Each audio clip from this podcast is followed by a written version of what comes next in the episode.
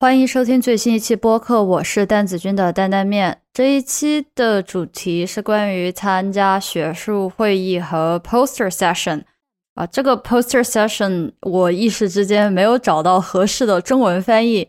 简单来说，就是有人做了学术海报贴在那里，然后有人去看，然后去交流。一般这种 session 或者这种项目会持续几个小时。啊，然后呢，大家主要是以讨论各种各样的问题为主。聊这个话题的动机，是因为上周我参加了一个地域性的小型会议，然后我们公司作为赞助商，有蛮多人去那个会议，其中有三分之一的人是才从本科毕业加入我们公司，这是他们第一次参加这样的会议。然后这个会议的下午有三个小时的 poster session。在这个 poster session 开始没多久，我同事心里面很慌，他们跟我讲说，他们不知道怎么去互动，很害怕说错什么东西。他们问我之前有没有接受过如何参加 conference、参加会议的培训啊？其实我也没有接受过这样的培训，而且说起来很惭愧的是，我在博士期间唯一参加过的。比较大型的会议是在一九年的 ACS Four，在 San Diego，然后在那个地方做了一个口头报告。然后本来二零年还要参加四年一度的国际催化会议，那一个会议是我期待了很久的。结果呢，啊，发生了众所周知的疫情，所以这拢共算起来，PhD 生涯也就参加过那么一次。但是在我当助教带实验课的时候，我给我的学生举行过一次非常迷你的 poster session，就是他们在学期中间做了一两个小的项目，然后把他们的项目成果做成了海报。在最后的一节实验课贴在实验室里面，我呢作为助教就带着甜甜圈还有饮料，就分给大家一起吃吃喝喝交流，然后会教他们说怎么去看海报，然后怎么去交流，以及怎么能够去捞到免费的好吃的好喝的。那话说回来，我们参加这些学术会议的目的是什么？是为了展示自己最新最牛逼的学术成果吗？呃，也许是，但我个人不认为是最重要的。对于各位大老板来讲，最大的目的是快乐叙旧；对于学生来讲，最重要的目的，我认为是社交。那对于我这种打工人来讲，除了社交以外，还要给公司带回一些。有利于公司项目发展的一些学术研究，嗯，在这么一些目的里面，我个人认为社交属性是最值得讲的，因为这是会议强行要你去一个地点，然后大家相互互动，我认为这是最重要的。而且呢，对于学生来讲，第一次参加会议，社恐的成分会比较大。那我还是在这里提前说吧，就是既然。要参加这样的会议，你就想象大家都是社恐人士，其实心里面就会好很多。鉴于我主要是在美国附近参与这样的会议，所以啊，我主要是分享一下在这边参加会议的一些心得。首先是参加会议前的准备，无论像是大型的国际会议，比如说 ACS、l c a m 啊，或者是呃 APS，还是是说小型的只在院系里里面举办的这样的会议。会前准备，我认为是比较重要的。这里面大概有几方面的准备。首先要想到的是，我要在会议期间尽可能的有效的去认识人，并且能够保持联系。那么，二零二二年了，现在社交媒体的力量是不容小觑的啊。那我在这里指的是 LinkedIn，而不是 TikTok 啊。呃，LinkedIn 在职场和学术圈里面的使用频率是意外的高。啊，尤其是如果我想在毕业后往工业界发展，那么在 LinkedIn 上面，第一个事情就是你要拥有一张比较专业而且富有亲和力的头像。这里的话，我认识的很多人，包括我自己的 network 里面，有很多同学用的是自己在国内拍的登记照，就是蓝底或者是白底的。不是说不行，但是就显得没有那么。在北美这边比较流行的就是说比较专业，但是又比较亲和了，也不是说特别特别正式的那种。而且在北美找这种专业的 headshot 的摄影师挺贵的，可能拍一两张要花几百美元吧。呃，但是呢，这这个不需要要求那么高，同学之间懂点摄影的，拿一个单反或者是 iPhone，其实拍出来就挺好的，稍微修一修图，把背景去一下就挺好的。呃，国内的海马体摄影馆那一套，在美国不是主流，大家要留意一下，可能那个拍出来就是太过，怎么说呢？太有距离感了，就是你拍出来已经不像是你自己了。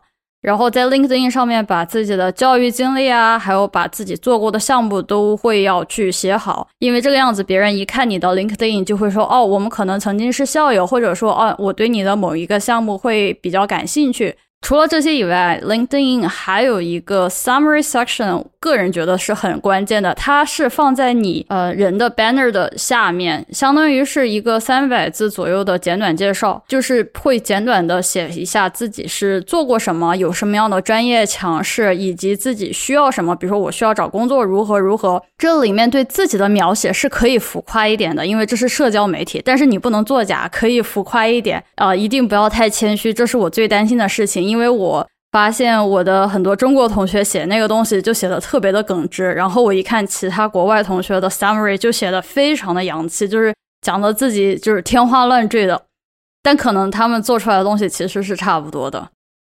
呃，如果说你不知道从哪儿写起来的话，我我会建议你从同学的他们的 LinkedIn profile 学起来，然后还有一点是你可以去搜集，比如说你有类似方向的，也是在读书的人的。LinkedIn 的 profile，然后你点开他们的，你也可以就是装模作样的学起来。这也是我一开始去做我自己 LinkedIn 的账号的时候得到的一些经验。啊，这个东西我建议是早点弄起来，然后多去 connect，多去就是建立自己的那个 connections，就是怎么讲社交媒体吧。呃，因为这个样子的话，你看到的信息源会更多。因为只要是谁，比如说点赞了一个招聘的岗位，你其实就能够看得见。而且呢，等到你去参加会议的时候，去认识人，你肯定不想说只是在那个时候聊聊天，你希望能够尽量的把交流保持下去，所以很自然的你会说，那我们能不能加个 LinkedIn，然后以后保持联系，或者是多互动，怎么怎么样的？这个时候 LinkedIn 就非常的重要，所以提前准备 LinkedIn 是一件现在社会是比较重要的一件事情。除了 LinkedIn 以外的话，如果你是倾向于找博后的职位，还有一个地方大家可以去搜一搜，也就是 Twitter，就那个小蓝鸟啊，对吧？就是北美微博，因为有很多的课题组是已经在 Twitter 上有自己的账户，然后很多教授也比较喜欢在 Twitter 上发自己的一些进展啊，可能更新比自己的课题组要快很多。多去搜一搜，然后有的话去互动一下。等到会议快开始的时候，你也可以发一个 post 说：“哎呀，我要去参加会议啊，大家在线下多多交流啊。”这个样子。大佬一般在 Twitter 上是比较随和的，呃，因为呃，严肃不不苟言笑的老板大多是不会有 Twitter 账户的。这个大家要知道这个事实。除了这两个以外，我认为还有一个东西是在我参加会议前没有意识到的东西，是名片 （business card）。在会议期间交换名片的场合非常的多，尤其是跟工业界的人交流。啊，留名片这个东西听起来有点老掉牙，我一开始是没有意识到，直到我看到我学长跟别人在互相交换名片，我才意识到自己没有，就非常的尴尬。一般来说，这个名片制作非常简单，大家可能就是去文印店也就能做得出来。然后在美国的话，比如说你想快一点的，去 Staples 也有啊。然后如果说你想做一个比较好看一点的，看起来比较洋气一点的，那就有那个 Vista Print。像我们自己的话，是有公司就是指定的人会帮你去做这个名片。名片其实非常的简单，上面也就是你的姓名、联系方式、工作单位。但如果说你是学生的话，如果这么去写，其实是不能够凸显出。我到底能做什么，对吧？你除了你的联系方式以外，然后你的职位只能写一个博士生，那就没了，对吧？所以我会在名片上面加一点点我自己做的研究方向，字不要太多，不要就是写成一个段落那样的，就写一些关键词。比如说我当时的名片上面是写过，就是意向催化，就是我是做催化的嘛，然后我还会写我是做 X-ray techniques 的，因为这个样子的话，如果说谁跟我交流过，然后。他看到我名片，他就会一下子想起来我是做什么的，就我有什么特长。如果说他需要什么样的合作或者是帮忙的话，他会知道来联系我，而不是去联系其他人。那这些就是社交媒体方面的运营了。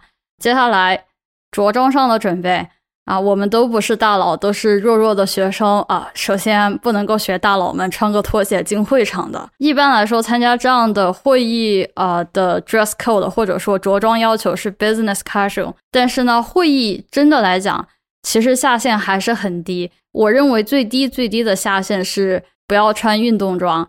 运动鞋也尽量不要穿，唯一能够接受的就是白色的平底鞋 （sneaker），比如说匡威的那种。啊，男生的话一般是皮鞋、西装裤、衬衫，啊，不至于说非得全套的，但是很多人都会这么穿。女生的话选择会多很多，休闲一点的风格也不大，其实优衣库也就能打发了。真的要贵一点的预算的话，其实是有一个牌子是比较推荐的，叫 Theory，但是这个价格就比较贵。另外呢，我对女生的建议，就算是对我自己的建议，是不要穿高跟鞋，尤其是像我这种八百年不穿一次的。因为在会场上走的很多，有不同的展会，有不同方向的 talk，然后可能还有不同的一些 social occasions，基本上一天可能会走个一万多步。然后我是从一开始就穿高跟鞋，还不是那种跟特别高也特别细的，就很普通的高跟鞋。我穿到第三天，脚上全是泡。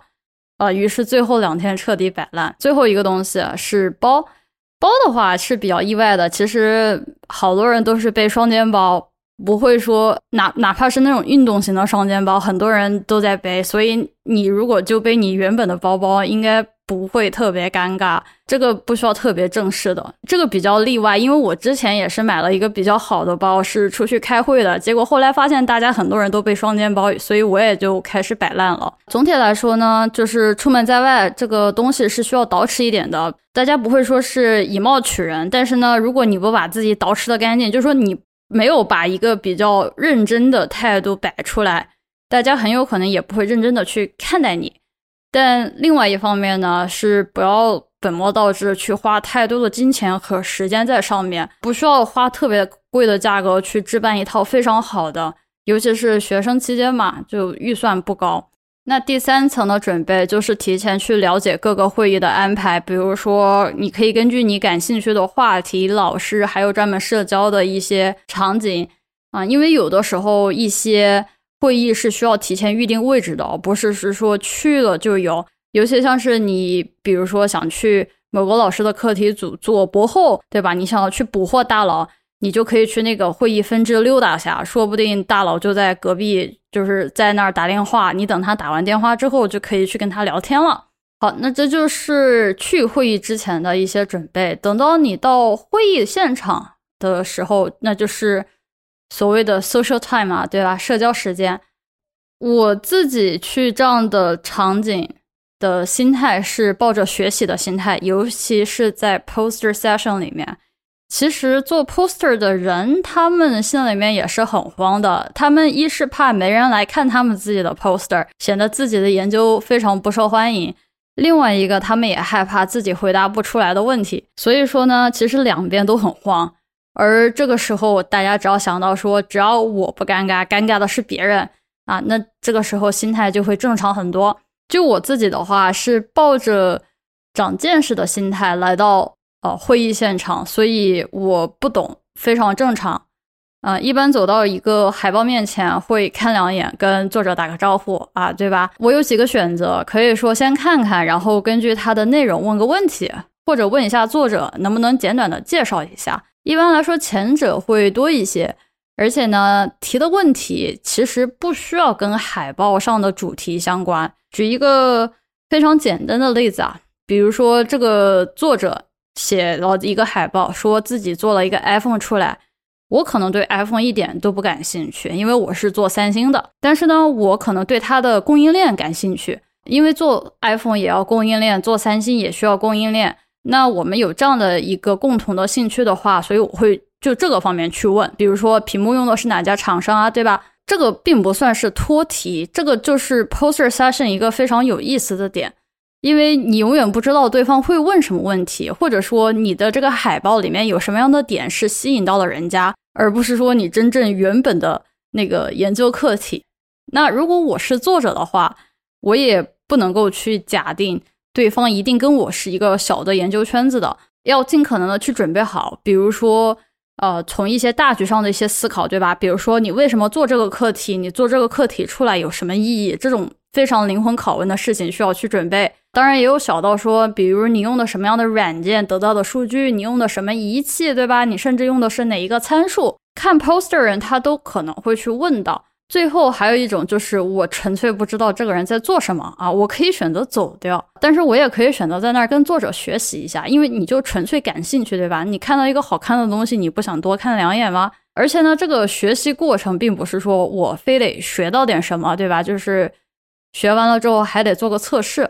参加这些会议本质上是一个大浪淘沙的过程，大部分东西过了十分钟之后我就不会记得了。但是，一旦我记得东西，那一定是有用的。还有的时候呢，会存在一个反客为主的场景，就是我在展示我自己 poster 的时候，别人可能有一些非常专业的意见提出来，那这个时候我就可能会问说：“哎，我遇到了一个什么样的问题？我现在还没有解决。哎，我不知道你有没有遇到过这样的问题？你有什么样的见解吗？”啊，如果说聊得很开心的话，完全可以约在一起吃个晚饭继续聊，说不定明年还能再遇得到。我认识的相当一部分人就是通过这样的方式达成合作的，因为可以解决彼此的痛点。在会议里面还可以学习的点是看别人怎么去做演讲，尤其是大佬们，因为你无论是以后是在学术界，还是在工业界，还是是说你根本就不做生化环材这一块了，演讲沟通这是一个永恒的话题。那你在一个会场四个小时的时间内，你可以见到不同类型的演讲者。有的人可能非常深入浅出的给你讲一些非常难的点啊，那非常棒。还有可能讲到的是那种完全自嗨就不离观众的一些演讲者。对我来讲，我有太多的东西是不懂的。但如果说这个演讲者能够在三十分钟的时间内能跟我讲懂一点点东西，我其实更多的时候是去乐意学他怎么去讲的。而不是去对他的研究方向感兴趣。有相当一部分的人没有意识到的一点是，自己的研究大部分人是不理解的，或者说他们是没有接触过的，哪怕他们都是各自领域的专家。结果这就会导致在演讲的时候跳过了很多的基础知识。当时我的同事很焦虑的在那个 poster session 上面问过我说，就是人家写的那些缩写。对吧？是不是应该他在开会之前来补习的？他觉得很懊悔的是，自己在参加会议之前没有去学习这些缩写。我当时就觉得很疑惑，我就说：我们怎么知道人家是做什么的？我们怎么知道人家会用哪个缩写？所以说，如果我知道各种各样的缩写含义，那挺好的，对吧？证明你有这个领域这些的知识积累。但如果说不懂的话，那也应该是有作者的责任来解释这些缩写，以及来去解释他们背后的含义是什么，并且我也很难相信会有人在这种场合下去嘲讽提问的人说：“哦，你怎么连这个都不懂？这不是一个很基础的概念吗？”巴拉巴拉，真的不至于。呃，退一万步说，就算有人这么去讲，这么去嘲讽，那也不应该是提问者的错误。在 poster session 的时候呢，鼓起勇气去问一些弱智问题，这个我觉得一点毛病都没有，这非常的正常。这至少证明就是你感兴趣，你有想法要进一步的去了解。而在 oral presentation 的期间，就是说在人在演讲的时候，我觉得这种比较简单的问题是需要掂量一下的。毕竟，嗯，提问的数量是有限的，一般可能不超过两三个。而且呢，一个非常实际的原因就是。那个时候都有人在围观，我觉得社死的程度会更高，所以我一般不会在那个情况下问。最后一个，我觉得参加会议一个非常重要的点，那就是找工作或者是找博后啊，可以统一来讲。那如果说是找博后的话，可以直接一点，走到教授面前。当然你要准备好啊，就是说啊，我要自我介绍一下，说我是来自哪个哪个学校，哪个哪个课题组，做什么什么方向的。啊，我觉得我的研究方向以及我的技能点非常适合你们组，而且呢，我比如说今年六月份就要毕业了，不知道老师组里面有没有博后的位置，有没有什么样的课题啊，能够让我加进来的？这个场景下能够问到的博后的工作，可比发邮件要来的有效率太多。呃，我有一个学长，就是靠这样的一个沟通方式，不到十分钟之内拿到了口头 offer，然后后面就直接进组了。因为在开会的时候，老板们的主要。任务都是慌着去跟自己的小伙伴玩，好吧？跟学生这种聊天啊，会更倾向于速战速决。不要害怕，要准备好，就是说找到那个老师，你要去问他，他可能会告诉你说，哦，我们今年没有钱，或者是我们今年已经招满了，好，那你就 pass 掉，对吧？但是你也可以跟那个老师交换一下，说，哎，老师，我还是很感兴趣，以后说不定还有合作的机会，怎么怎么样？你也不用就是黑着一张脸跟了人家说拜拜，对吧？啊，然后如果说是找工作的话，呃，就不要这么直接，就不要一上来对着别人就说：“哎，兄弟们，你们这个有工作吗？我马上毕业啦！”不要这么去讲，因为很有可能跟你聊的人，他只是在那个公司工作的人，而不是负责招人的人。那如果这么去一问，对方很有可能就会说：“啊，我不知道啊，啊，或者说。”哦，可能我们不招人啊，因为就是招人的这个决定权根本就不在他的身上，那这就很尴尬。所以比较推荐的策略是从寒暄开始啊，比如说最基本的就是哦，你在哪儿工作啊？你做什么呀？套套近乎啊，比如说哎呀，我们都是一个大学毕业的呀，或者说都认识认识谁呀？怎么怎么样的？总之不要第一时间就去问说，哎，你们有没有职位现在正在招人的呀？这种谈话更像是。北美职场里面的 coffee chat 会稍微绕一点弯去聊工作啊，这个时候你可以去问，好奇说，哎，你们平时工作都做什么呀？比如说你们每一天的那种记，就所谓的 day to day daily 这种 daily work 有哪些东西啊？然后比如说工作里面有什么有意思的事情啊？然后取决于就是说这个。保密信息到底有多严格？可能你也可以分享一下，说比如，哎，那个我们跟谁合作呀？怎么怎么样的？可以聊一聊。聊到最后一点，同时你也可以去展示一下你的一些技能，说，哎，比如我是哪个组，然后做什么的这东西，我不知道，就是你们组里面有没有做这样的啊这些方向的，就是靠这样一点一点的，最后。可以聊到说，哎，你们公司有没有招人啊？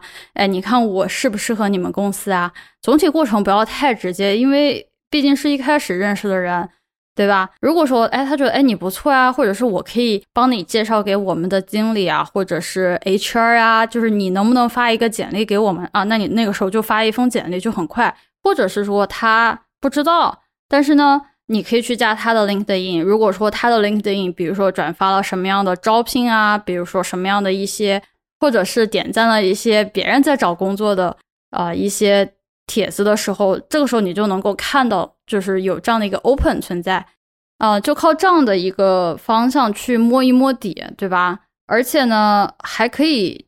比较大致的摸一摸行业的情报，比如说招工作最近景气嘛，对吧？谁家公司可能有新的这样的就是呃放出来的职位啊？总体来说，就是这类对话，我内心里面是有一个比较明确的目标，比如说我希望能够听到谁家找工作，或者是说，哎，谁能够给我一个呃 refer，对吧？这个样子的话。或者是谁能够给我一个哎比较明确的哎哪些公司是支持，比如说抽 H1B 的，有哪些公司是不支持的？比如说还能知道哪些公司是呃外国人比较友好的，如何如何等等，就是这些情报都是在会议里面流动的非常的频繁，所以如果你去参加会议的话，就一定要抓住这个机会。但是呢，在明面上是不能够操之过急的，就想象成。去交一个新朋友，对吧？你去交一个新朋友的时候，你不会聊到不超过三句话就说：“哎，你能给我钱吗？还是怎么样？”就你会慢慢一点来，因为他也是在去认识我的一个过程当中去了解说：“哎，这个人适不适合我们公司？”因为可以想象说，如果我跟他都聊得不好的话，想必他也不愿意把我介绍到他们公司里面去，不然的话，这以后大家在公司里面就聊得很尴尬。总的来说，就是不要害怕去跟人交流。我以前很担心的一个问题，在这种场景下，就是万一人家不愿意跟我聊啊，或者是说我凭什么知道别人愿意跟我聊呢？后来我们的一个老师是这么跟我讲的：说大家去参加这样的会议，参加这样的，比如说社交性质的一些聚会，都是去抱着认识人的目的去的。大家都是要去聊天的，就是每个人去的人，他只要但凡是去了。他就是知道，他就是要去聊天的。所以说，只要在那个会场的人，我就可以大胆的去聊天，就不要去怂这个事情，否则的话会错失非常多的机会。最后一点啊，跟开会完全不相关的事情，那就是在参加会议之余，如果有时间，因为一般来说是去不同的城市，对吧？甚至是去不同的国家，那么在参加会议之余，记得就多吃点当地好吃的，对吧？就算你不是去抱着学术的目的跟别人交流，你也可以抱着几个当地人的大腿说：“那你们总得给我介绍一下哪有好吃的。”一般来说，大家都很热情的会去带你去吃。还有就是可以去看看景点，因为相当于是免费旅游了嘛。我这次八月份要去 ACS for Chicago 的会议，如果说你也在的话，我们可以一起 network 啊。那今天的播客就到这里了，我们下一期再见吧。